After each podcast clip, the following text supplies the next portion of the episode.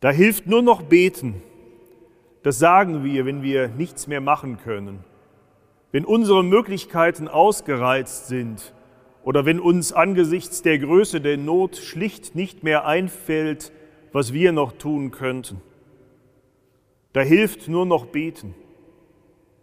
Ich denke, das haben wir oft gesagt oder gedacht in diesen letzten Wochen, als wir die Bilder gesehen haben aus der Ukraine, Kinder auf der Flucht, die großen Augen voller Angst, Menschen, die vor den Trümmern ihrer Häuser stehen und nichts mehr tun können, als vor Verzweiflung schreien und weinen über ihr zerstörtes Leben.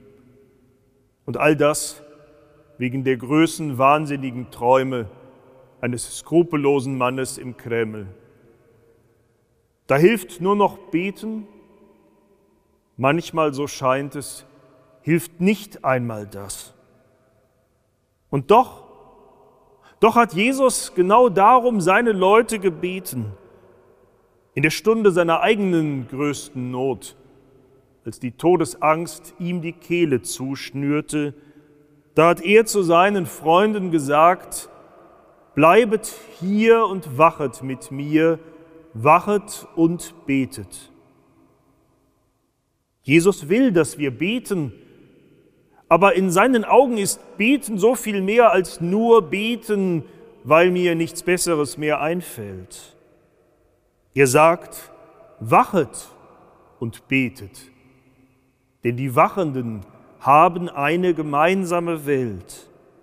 Wachsein, das bedeutet, dass ich teilnehme, dass ich die Augen öffne für das Leiden der Menschen, auch wenn es weh tut dass ich nicht abtauche in meine eigenen Angelegenheiten, stecken bleibe in meiner Blase oder wie gelähmt bin in meiner eigenen Angst.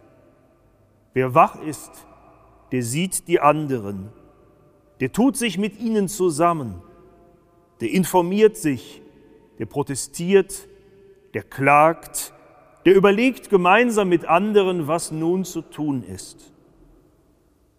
Und Jesus will, dass wir bleiben. Ihr sagt, bleibet hier, wachet mit mir. Jesus will, dass wir bleiben an seiner Seite und an der Seite derer, die man jetzt nicht allein lassen darf. Wir haben so viele technische Möglichkeiten dafür, um in Verbindung zu bleiben. Wie gut ist das in diesen furchtbaren Zeiten?